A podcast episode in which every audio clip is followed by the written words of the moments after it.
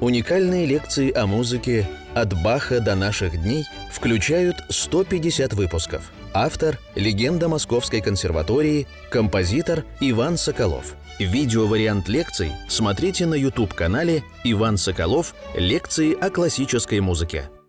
Дорогие друзья, э, разрешите мне начать 72-ю лекцию нашу, э, и это будет э, такая последняя из этих вот четырех интермедийных, ставочных наших лекций, посвященных сонате. Мы завершили Шопена э, в 68-й лекции, завершили довольно длинный кусок, кусок, около 10 лекций, сейчас не помню сколько. И завершили мы э, разбор музыки Шопена именно на его гениальных сонатах. И потом вот такой краткий экскурс в сонату. Я очень долго разбирал именно возникновение сонаты, риторическую диспозицию, как она возникала, как она оформлялась у Баха, у Скарлатти. В прошлой лекции мы Гайдном и Моцартом так чуть-чуть э, попробовали заняться. Конечно, вершина сонаты – это творчество Бетховена. Сонаты Бетховена – это море, это вселенная, и это, конечно, главная тема для, так сказать, разбора сонаты. Сейчас это не входит в нашу компетенцию, потому что я уже сказал, что побочная партия приобретает собственное значение. И вот смотрите, например, э, патетическое Бетховена.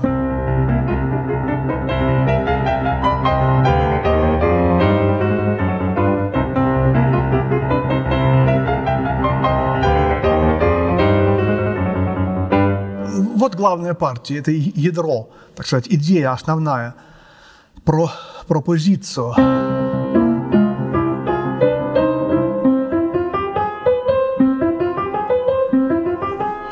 Вот э, тремоло вообще в левой руке, Бетховен вдруг берет тремоло. Что такое тремоло? Тремоло – это опера, друзья. Это не инструментальная клавирная музыка. И вот это проникновение оперности в, в клавирную музыку, то есть насыщение драматургией театральной. Вот это совершенно удивительная вещь, которую потом я помню в, в разработке, когда я играл маленьким мальчиком, меня поражало это место.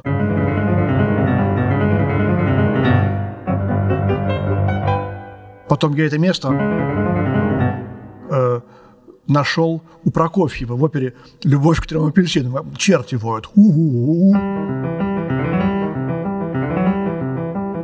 мне казалось очень похожим одно на другое. Я в то время увлекался этой оперой. Какое-то совершенно дьявольское, демоническое место. Именно вот эта интонация, она потом в побочной партии Бетховеном используется.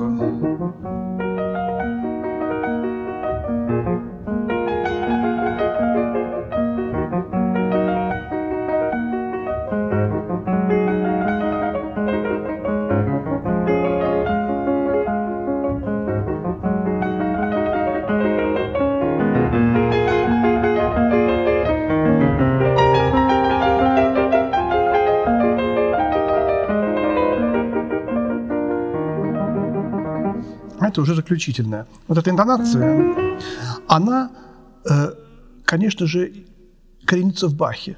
Это интонация искупления Иисусом Христом грехов всего человечества.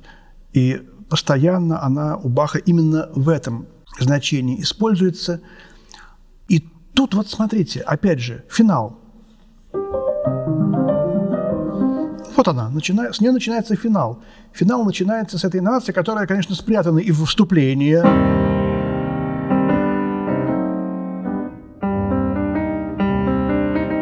Соль, оно, так сказать, не берется как мелодия, но оно в, в гармонии присутствует. Вот. Оно есть и в побочной, и в главной, и в побочной. Вот, и в финале. Вот я уже не говорю о том, что и здесь э, у нас Бах присутствует, 22-я прелюдия. И, конечно, это Соли Део Глория наш известный. То есть э, невероятно тесная связь всех частей сонатной формы по смыслу у Бетховена.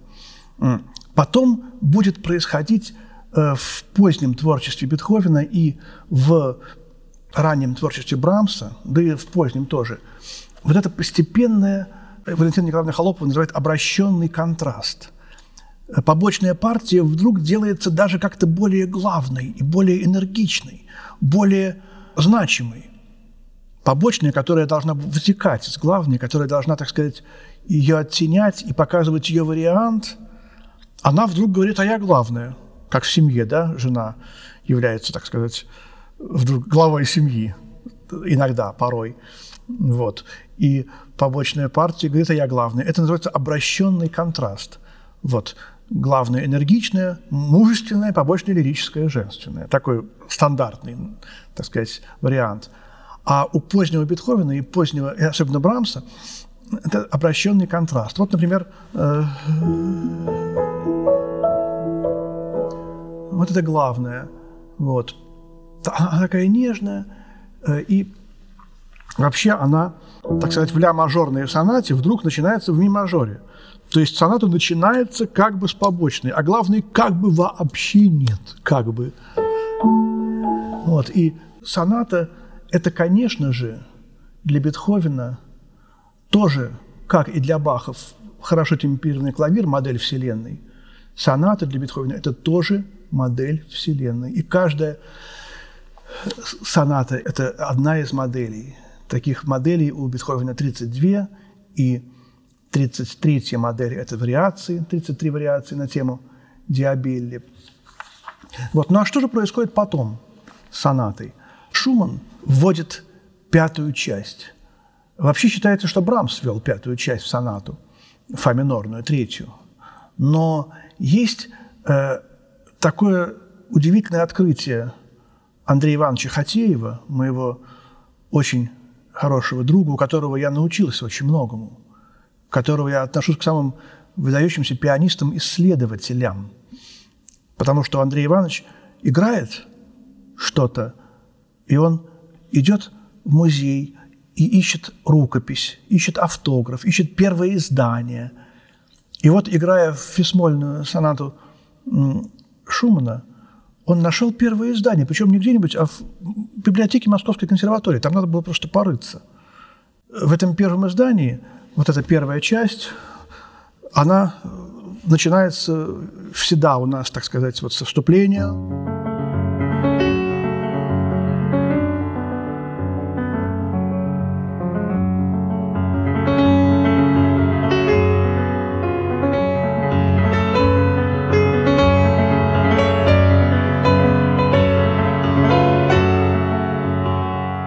Потом побочная.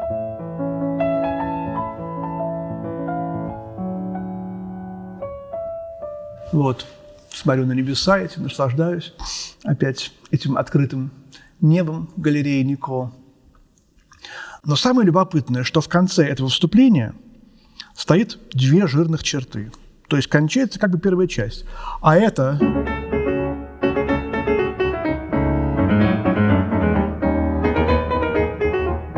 это уже... Э, да, там так. Это уже вторая часть в первом издании. А мы привыкли, что это как бы вступление, а это начинается первая часть, начинается главная партия. То есть вступление к первой части у Шумана в первом издании выделено в отдельную свою часть, а это уже вторая. Может быть, э, Клара Шуман что-то изменила – я не знаю, надо спрашивать у людей, которые занимаются профессионально автографами, но вот здесь я просто хочу отметить эту пытливость э, Хатеева. Может быть, Шуман сомневался, но главное, что Брамс-то молодой пришел к Шуману. И это первая соната Шумана, опус 11, фа минор, она наверняка была известна Брамсу. Ведь свою вторую сонату Брамс пишет тоже в фа диез миноре, вот в этой баховской тональности с тремя диезами, с тремя крестами. Он посвящает ее Кларе Шуман, вторую. А уже третья, опус 5, первая соната опус 1, вторая соната опус 2, это Брамса, а третья, фа минорная, опус 5. Вот она-то и есть первая пятичастная. Возможно, под влиянием этой. Ну, формально первая пятичастная. А может быть, и шумановская первая пятичастная. Вот такое как бы постепенное, знаете, э, рождение новых идей. У Шумана эта пятая часть вызревала, а потом, конечно, Малер, симфонии Малера, там уже и пять, и шесть. Частей, столько частей, сколько нужно по, по концепции, потому что концепции невероятно усложняются, и уже как бы немножко стирается грань между сонатой и симфонией, симфоничность сонаты. Это, конечно, Бетховен заложил в своих ранних сонатах. Третья и четвертая, и особенно э, седьмая, ре-мажорная с этим гениальным с гениальным Ларго апассионатом. Вот. Бетховен, Шуман, Брамс. Почему-то Брамс больше не писал сонат. Видимо, он решил, что эту грандиозную форму нужно э, развивать в симфониях. В симфониях. После Брамса был лист. Шопена мы уже, так сказать, разобрали. И вот несколько слов о хамольной сонате. У нас не будет отдельной лекции о листе. Лист – один из самых духовных музыкантов. Моя мама сказала мне в детстве удивительную фразу – Лист – это композитор одного звука. Лист – это композитор одной ноты. Вроде очень простая фраза. Я говорю, откуда ты это взяла? Так недоверчиво. Она говорит, не знаю. А действительно, вот этот повтор одного звука,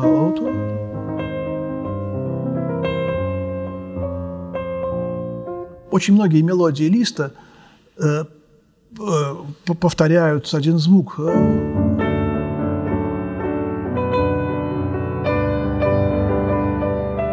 Вот это вдумывание в одного звука, псалмодия, речитация, говорит о том, что Лист в своей музыке невероятно много думал о ее содержании, о ее каком-то духовном, э, словесном, то есть божественном наполнении.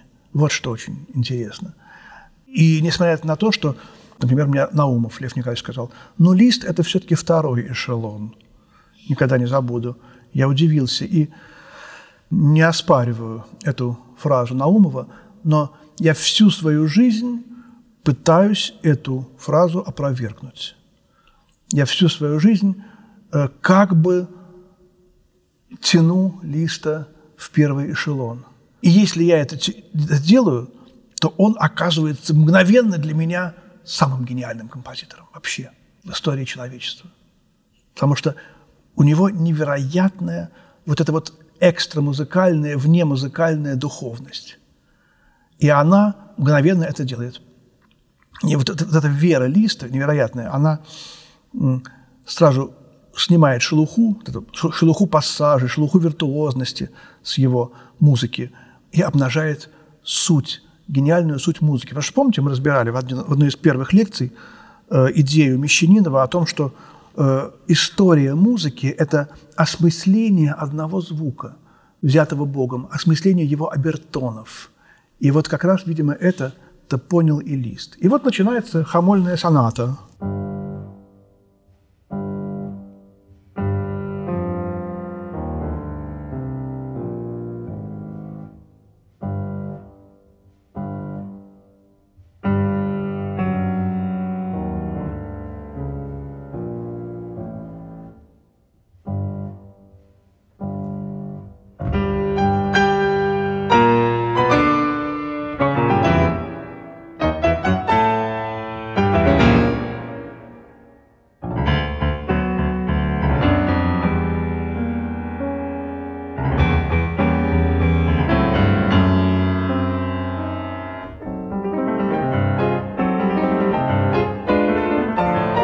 вот это уже переход к главной партии, которая звучит так.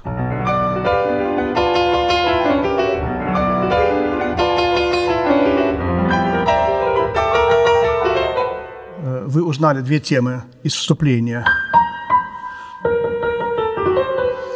Но я хочу именно на вступлении остановиться. Три темы. Первая тема – идея Бог, человек, дьявол. Человек находится между Богом и дьяволом, между добром и злом. Таково его положение именно в этом, так сказать, вот нашем мире, в котором мы живем. Мы здесь подвержены обоим влияниям, и божественному, и дьявольскому. И наша свободная воля выбрать то или другое. И вот говорят, что в этой сонате Лист думал о Фаусте Гёте. А Фауст – это как бы такой идеальный человек, который действительно тоже абсолютно все в жизни этой земной понял. И вот эту идею, так сказать, между Богом и дьяволом он, конечно, ощущал. И вот это, по-моему, образ Бога. Видите, три, три раза берется соль в трех октавах, троичность.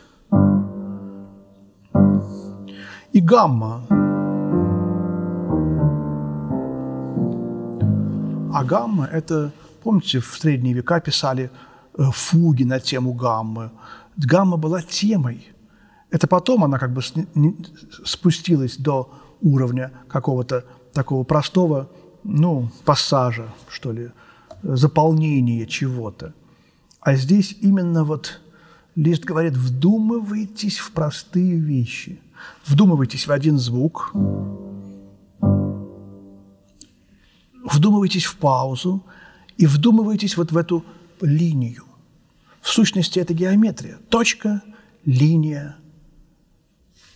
В эти простые вещи. Одномерность, двухмерность вот, и разные лады.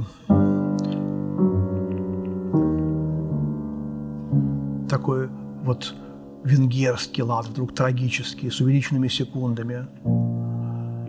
Вот. Ну и, конечно, вторая тема – метущаяся, фаустовская, с темой креста, с темой какого-то вот, э, с темой борьбы. Э.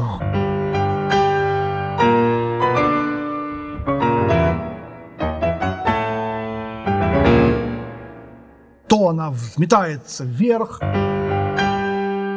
она хочет быть Богом, но тут же не свергается вниз, не получается. Грехи.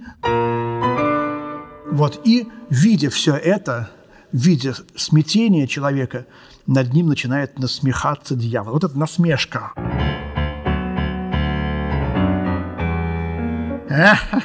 Такой какой-то зловещий этот фаршлаг. И в сущности, вдумайтесь, ведь это тема которую мы знали со времен Юпитера Моцарта, со времен 32-й сонаты, дьявол издевается, передергивает, надсмехается, пародирует Бога. Это пародия на вот эту божественную тирату, на божественный гром, которым говорят уста Бога Отца. Вот Лист схватывает эту тему, и эта тема появляется в романтизме. Мы уже после Шопена как раз сейчас очень логично оказываемся в этой области. Соната Листа написана как раз после смерти Шопена в 1853 году и во многом опирается и на фантазию шопеновскую, и на другие его сочинения. Потом, смотрите, эта тема, она как бы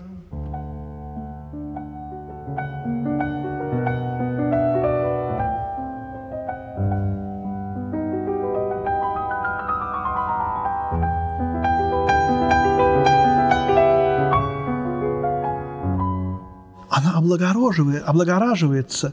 И мы называем эту вторую побочную партию темой Гретхен, темой э, Маргариты. Но в сущности это та же тема. А тут же история Део Глория. Видите? Вот Лист действительно ввел, наверное, первый из гениальных композиторов. Все можно найти, но не у гениальных композиторов. Пародия есть. Э, у Баха тоже есть пародия, кстати, хотя он архигениален, да.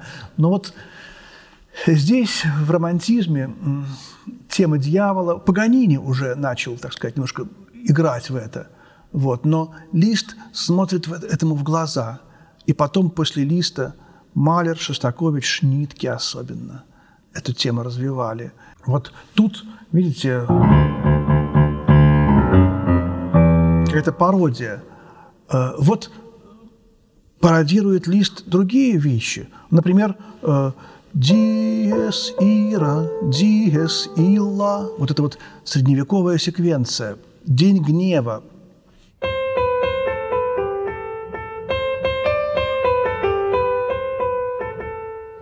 Это целиком взятая секвенция. Половина тоже очень часто употребляется, но еще чаще употребляется четверть, четыре звука. И тут тоже мы все равно видим, что это день гнева, что это диес ира, что это намек на средние века и что это намек на вселенскую тему. И вот лист, у которого это постоянно встречается, он начинает над этой темой издеваться. И он, смотрите, пишет вторую рапсодию.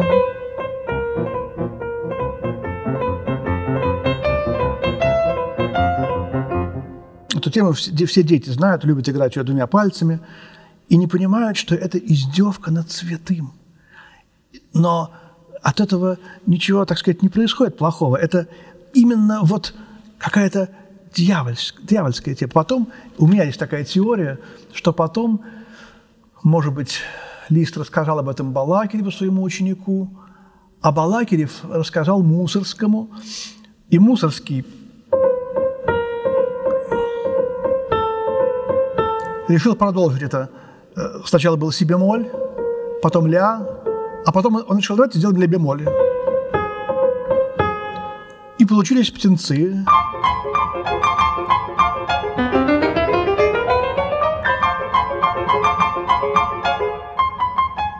И эти птенцы, э, посмотрим на картину Гартмана, э, у которых коготочки такие, как бы босховские такие коготочки, они ведь тоже написаны на тему Диес Ира, и мало кто об этом думает, когда играет. Об этом разговор впереди, мы еще будем о Мусорском говорить очень долго и подробно, о картинках с выставки. Но здесь пока вот это вот э, немножко э, даже не опошление, а как бы немножко остранение этой святой темы. И это, в общем, вот тоже шаг в сторону расцерковления, хотя вроде бы, так сказать, Лист невероятно церковный и духовный композитор. Вот такие темы. Ну, а что же потом? Потом как-то э, сонаты э, Скрябина, о котором мы будем посвящать отдельные лекции, Рахманинова – две сонаты, Прокофьевский – девять сонат – это огромная тема, последние всплески гениальной сонатной формы. Одна соната Бартака, и вот как-то две сонаты Шостаковича, как-то уже все это постепенно затухает. Гениальные повторения, гениальные осмысления, гениальные развития бетховенских, шубертовских тем – в этих композиторах мы будем ими долго, подробно заниматься. Вот. Но вот этой вершины бетховенской не будет достигнута. Но, но сущность сонаты, я повторю вкратце сейчас, наша цель была объяснить именно форму сонаты. Главное, побочное, выходящее из главной. Может быть, вступление может быть. Э, главное, побочное, чтобы смодулировать из главной в побочную иногда встречается связующая партия. Вот. Она может быть проще, может быть сложнее, может быть длиннее, может быть короче, может быть вообще не быть связующей, как здесь вот у, у Моцарта. Между главной и побочной, значит, маленькая, короткая связующая не бывает длинной никогда. После побочной, которая более или менее связана с главной, идет э, заключительная, которая, как правило, на главное ориентируется, но не только. Там еще в побочной партии встречается такой взрыв, перелом, сдвиг, по-разному это называется, когда вдруг вторгается главная партия. Вот то самое э, конфирмацию, пропозицию, конфутацию, конфирмацию. Третья часть риторической диспозиции. Иногда она, эта третья часть, в, входит в, в заключительную. Вот. Ну и после э, заключительной бывает дополнение – Потом начинается разработка. Это все вот была экспозиция. Экспозиция. А потом начинается разработка. Экспозиция очень часто повторяется. два раза. Это повторение играют, не играют по-разному. Вот. Второе повторение – это разработка и реприза. Но это повторение встречается реже, потому что оно длинное, и его вообще почти никогда никто не повторяет, даже если это в нотах выписано. Поэтому от него отказались в первую очередь, хотя Рихтер, например, считал, что надо, надо обязательно все обязательно повторять, если есть повторение. Вот эта разработка, обязательно в ней какие-то должны быть значит, развития главной, побочной, заключительной, связующей тем. А реприза, она значит, вот повторяет экспозицию с той основной разницей, что побочная партия, э, которая там была в другой тональности, побочная партия, как правило, или в, параллель, или в параллельном мажоре, если это минорная главная партия, или в тональности доминанта, если это мажорная. Бывают и другие соотношения тональные. А здесь, как правило, побочная партия в той же тональности. Но если это минор, до минор, там в до мажоре – Бывает в до миноре. Вот. Но бывают, конечно, исключения. Бывают ложные призы. Не, не, не является моей задачей сейчас все детали всех сонатных форм рассказать, объяснить и проанализировать. Это огромная тема, которую изучают в консерваториях. Просто вот э, немножко такой краткий экскурс в то, как построена первая часть сонатной формы. После э, репризы бывает кода, которая повторяет да, разработку, делается второй разработкой. Э, вот, собственно, и все. А уже вторая, третья части, как мы уже сказали, бывают в основном двухчастные, изредка сонаты. Бывают, э, как правило, трех-четырехчастные. Вторая часть медленная, третья – финал, которая как-то связана с первой. Вот. А если четырехчастная, то где-то вставляется скерца между первой и второй, между сонатом Аллегро и медленной частью, или наоборот, между медленной и финалом. Вот э, сначала скерца занимала третью часть, Шуберта, например, а потом, когда первые части невероятно значительными, и вторые тоже невероятно значительными, то скерцы стали вставлять между первой и второй частью, чтобы люди отдохнули. Это вот девятой симфонии Бетховена и у Брукнера – вот.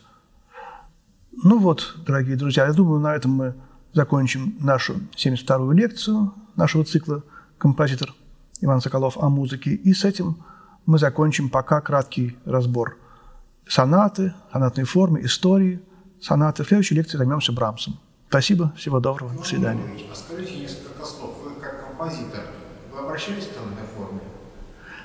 Как композитор обращался ли я к сонатной форме? Э, Вопрос из зала. Конечно, сонатная форма – это самая главная форма. И вот все, что я вам рассказываю, мой преподаватель Дмитриев Георгий Петрович объяснял мне э, в 1973 году, когда мне было 13 лет.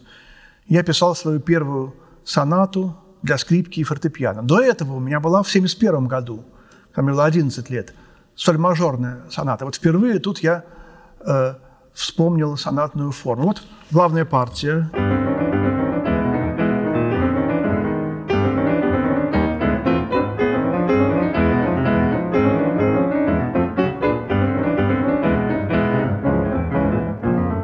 Связующая.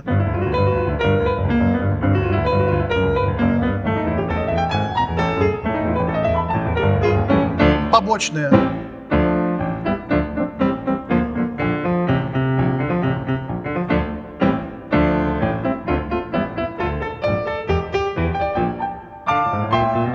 Вот я еще не знал, что главное и побочное должны быть тематически связаны. Поэтому это побочное, она, я, по крайней мере, не осознавал связь главной, вот с этой. Мне очень нравились септимы. Вот эти в 11 лет. Это, кстати, вообще набросок семилетней моей сонаты. Я в 7 лет написал сонату, вообще не, не имея никакого понятия о сонатной форме. И вот эти септимы, они оттуда, из той моей тетрадки. Вот. И когда Георгий Петрович мне все объяснял, в общем, тут, знаете, опять же, иллюстрация, что композитор иногда что-то такое бессознательно делает.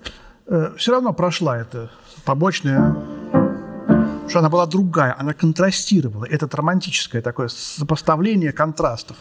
Оно уже в 20 веке, в 71 году оно уже прошло. Ну, а когда мне было 13 лет, через два года, то там уже, кстати, тоже не, не, не, не традиционно, э, я как-то немножко не мог понять эту, эту связь э, главной и побочной. Главная партия моей как бы нулевой скрипичной сонаты, она такая –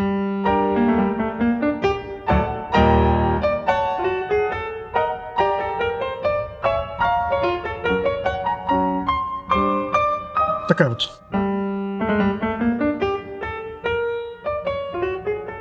Скрипка играет. А побочный так звучит.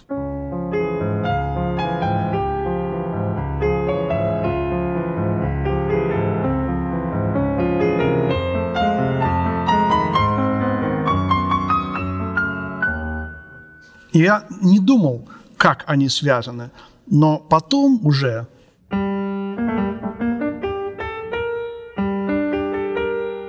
вот это вот движение на квинту и на сексту. Получается децима. Вот она, побочная. Соль минор, до диез мажор. Я взял максимально далекие тональности, потому что мне сказали, что так можно. Вот, что-то не обязательно, так сказать, параллельный мажор брать. Вот. И, конечно же, обладение сонатой шло всю мою жизнь. Я писал и в консерватории сонатину, и писал сонаты, и фортепианный концерт мой юношеский в консерватории написан тоже в сонатной форме. Вот. Так что, безусловно, положительный ответ на этот вопрос. Я, любой композитор занимается всю жизнь сонатой.